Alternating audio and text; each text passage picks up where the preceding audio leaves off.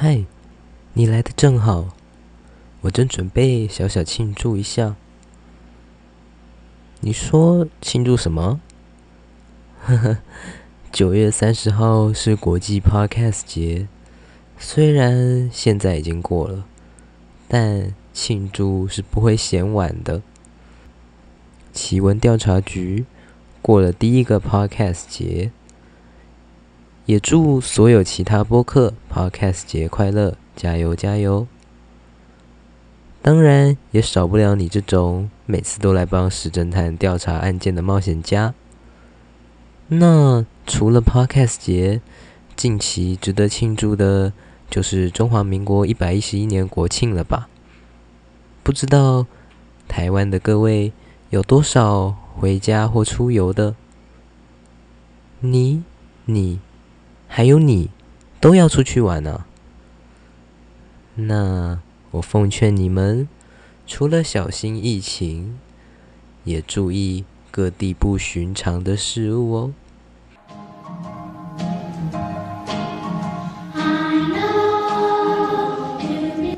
奇闻调查局灵异档案，台湾怪谈系列。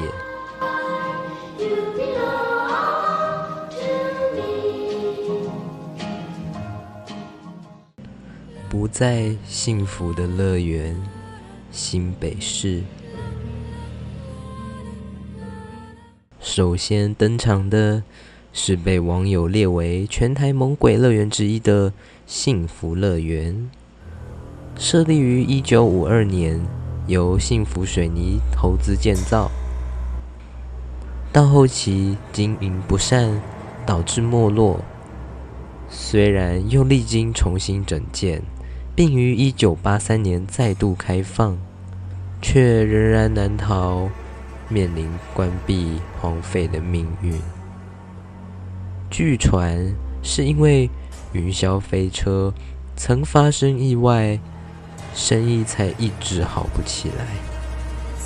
加上拆除摩天轮时，突然摩天轮倒塌压死工人，从此。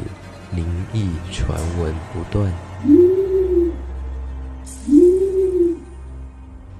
匿名大学生遇到的怪事。这一群匿名的大学生前往探险，九台机车总共载了十八个人。结果大家准备要离开的时候，数了数人，却发现。多了一个人。正常来说，少数一个人，可能是数数的人少算了自己。但是多数一个人，又是为什么呢？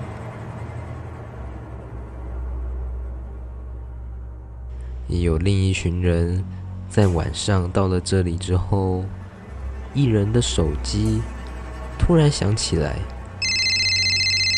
接起后，却听到对方不断重复自己的话。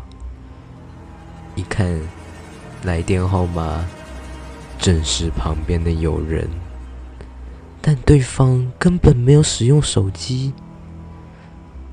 他吓得立刻挂电话，而在挂断之前的几秒钟，他听到了不明女子的笑声传来。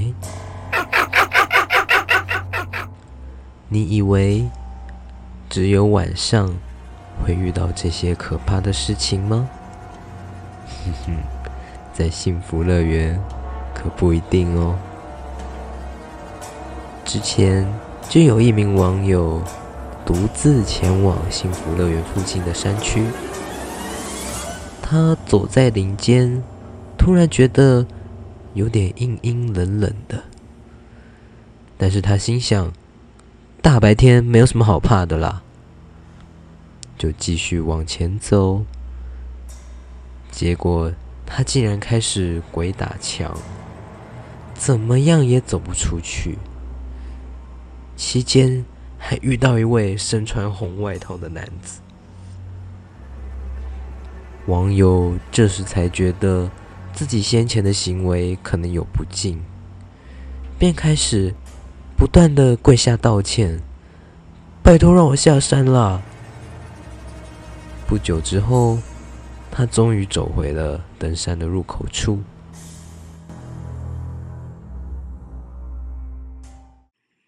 九零三号房，台北。他为什么要这样对我？明明都是歌迷啊！算了，这是你逼我的。我，们走着瞧。喂，喂，警察先生，请帮帮我！我的女儿在网络上发了这个贴文，什么呃，黄某某你会下地狱，我我会找你。真真的很可怕，我害怕他已经出事了。他的地点在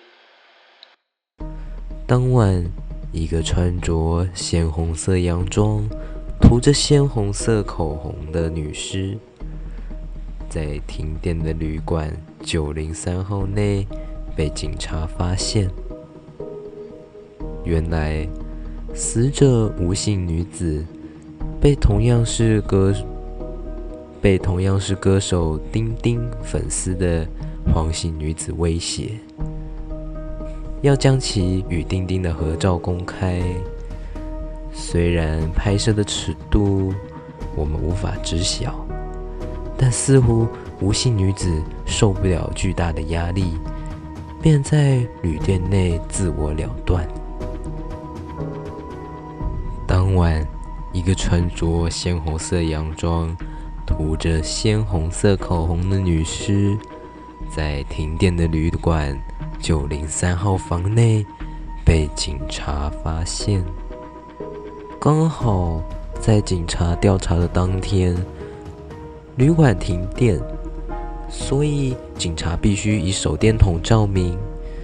一位员警用手电筒照啊照，突然直接找到了死者。而且，他的眼睛直直地看着他。更可怕的是，后来一名员警在打电话请求侦查检查小组来支援，但突然他在耳朵旁边听到一个女声：“我在你后面呢。”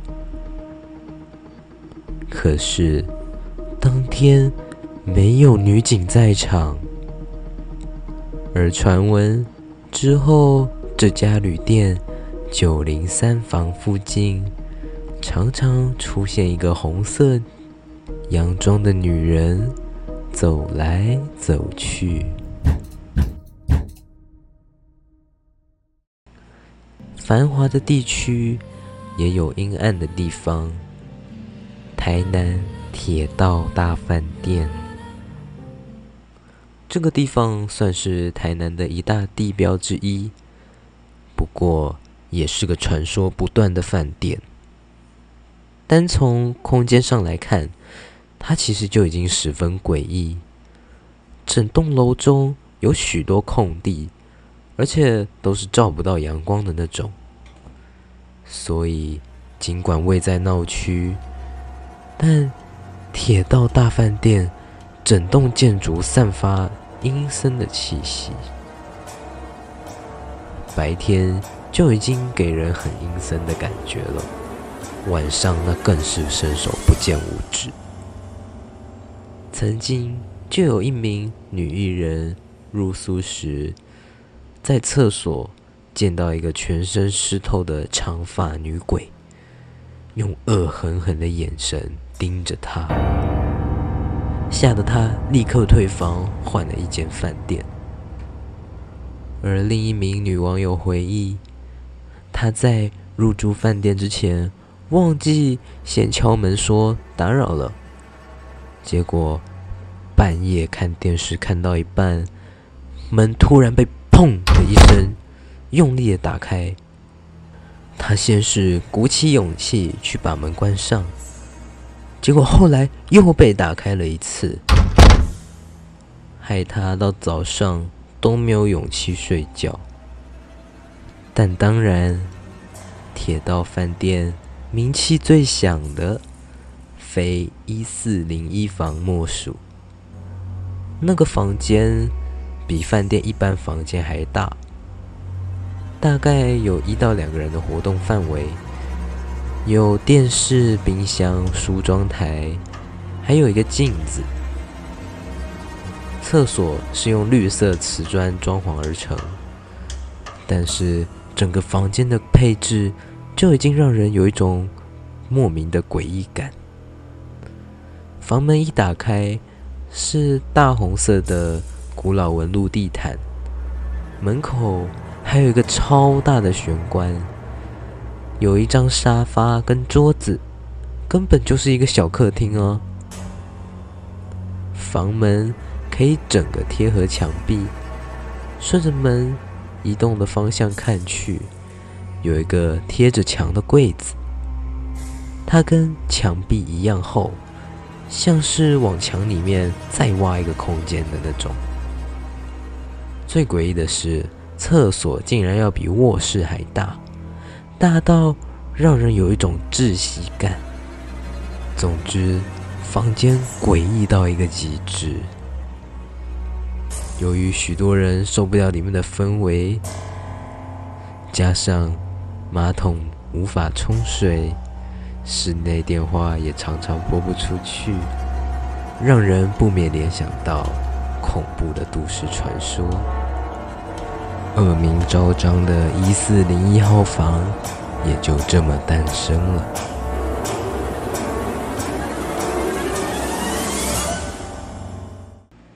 凤山联合医院，高雄市。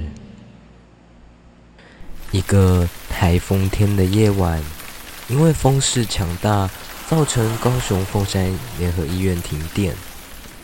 因为当时没有水电工在场，院长便派自己的儿子上楼查看，却不料儿子离奇的遭闪电劈死。心痛欲绝的院长，隔了一周之后。仍然受不了丧子之痛，在地下室上吊了。而院长之所以悲伤一周，是为了给儿子办头七。另一个恐怖的事，正好发生在院长儿子头七的那天。一名窃贼。为了偷取医院内昂贵的设备，闯进了医院，但发出了声音被一名护士听到。为了封口，窃贼一不做二不休，杀了这位可怜的护士。不过，至少这位窃贼本名赵汉忠，在一九九零年枪决伏法了。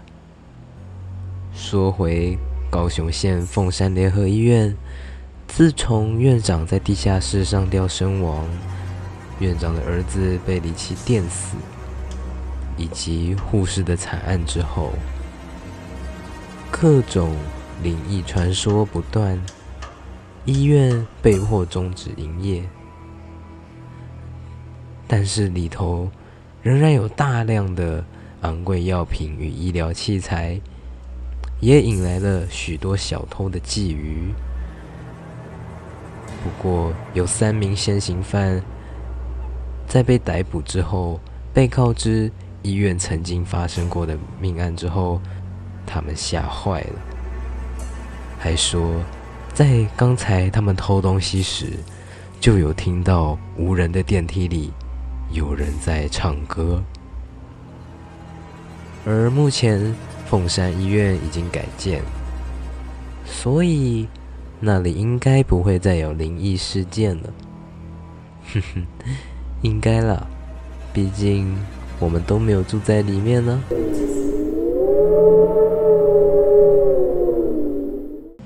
隐形的清洁工，精美，金绸怎么又没扫干净啊？金绸。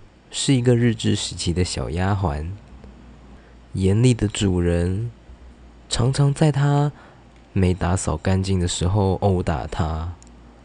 某日，金愁竟然被活活打死了。但是，残忍的主人却丝毫不在意。毕竟，当时的下人地位很低，就像物品一样。可是，打死金绸的当天，房子原本还有一点凌乱。可是，屋主一觉醒来，原本凌乱的房子就被扫得干干净净。主人有点害怕，又有点惊讶，于是赶紧去市场上买了另一个丫鬟，让她代替金绸。谁知道，隔天这个丫鬟就人间蒸发，只剩下一束头发跟耳环。主人这时吓得跪地烧香拜拜，并对金愁说：“金绸，很很很抱歉，我这么对你。如如果你还想留在这里工作，我会每年为你准备一个人让你吃。求求你不要报复我，好不好？”之后，金绸就成为许多旅店供奉的神灵。并被称为金妹。如果担心你住的旅店有在拜金妹，你可以吐口水在地上。如果口水立刻消失，则这家店一定有拜金妹。什么？你说为什么要担心旅店拜金妹啊？那是因为你不知道。店主今年奉献活人了没有？无头人的马路，南投国姓乡一三六县道，来自 C 先生。我是热爱骑机车的车友，台湾大大小小的公路，我几乎都去过。夜晚的风凉凉的，很舒服。只是最近有点不太敢在晚上骑了，因为上一次遇到一台货车，它的超车欲很强。嗯，好汉不吃眼前亏，于是我还是礼让他，但我还是有一点不爽的看了一下驾驶座，却发现。开车的驾驶没有头。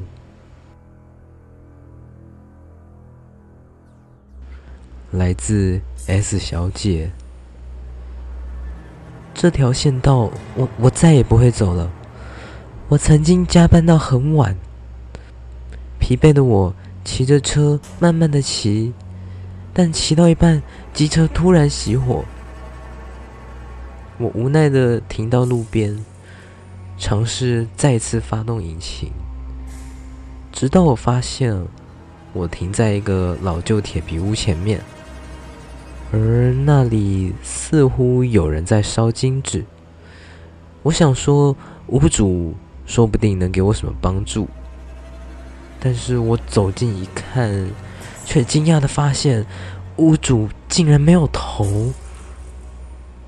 我于是吓得不断发动引擎。机车总算动了起来。这时的我看到屋主转向，虽然他没有头，但由身体的方向可以知道他一定是面向着我。我立刻冲出去数十公尺，不敢回头。幸好没有什么事情发生。最后。不只有水鬼会抓交替。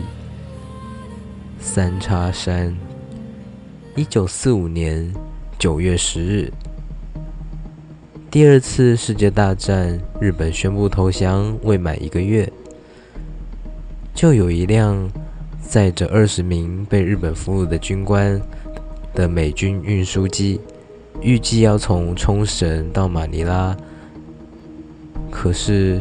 受到台风影响，这架飞机不幸坠毁在台湾中央山脉南段的三叉山，机上二十六名成员全数遇难。当时还是日本政府统治的台东厅，因应美方的请求，日本动员了宪兵、警察和阿美族、布农族等地方壮丁，前后总共九十七个人上山搜索，却不料正逢一个强台过境，在三千公尺以上天寒地冻的山区，加上狂风暴雨的侵袭。搜救人员不仅搜救失败，还不幸让二十六个搜救队员罹难。而为了避免三叉山事件被淹没在历史的灰烬之中，同时也悼念日籍军官跨国救难的人道精神以及死亡的美军，台湾关山镇公所。设立了三叉山事件纪念碑，关山分局警察文物馆也保留了三叉山美军军机油桶的残骸，来传述这段历史。可是，等等，难道两次罹难人数都是二十六，是一个巧合吗？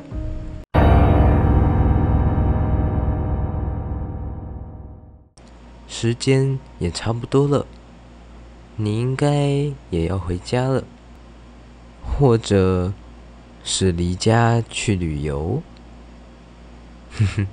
无论如何，要玩得开心，也不要触犯了这些地方传说。好，台湾怪谈系列这次就到这边，其实还有很多可以讲。就请大家敬请期待吧。喜欢奇闻调查局的话，可以关注我的 IG、Facebook，并在 First Story、KKBox、Spotify、Pocket Cast、Apple Podcast、Mixer Box、Sound On 以及 Google Podcast 上收听，并将节目分享给你勇于冒险的朋友吧。我们下次再见喽，拜拜。Hush, hush, hush. Here comes the boogeyman. Don't let him come too close to you. He'll catch you if he can. Just pretend that you're a crocodile, and you will find that boogeyman will run away a mile.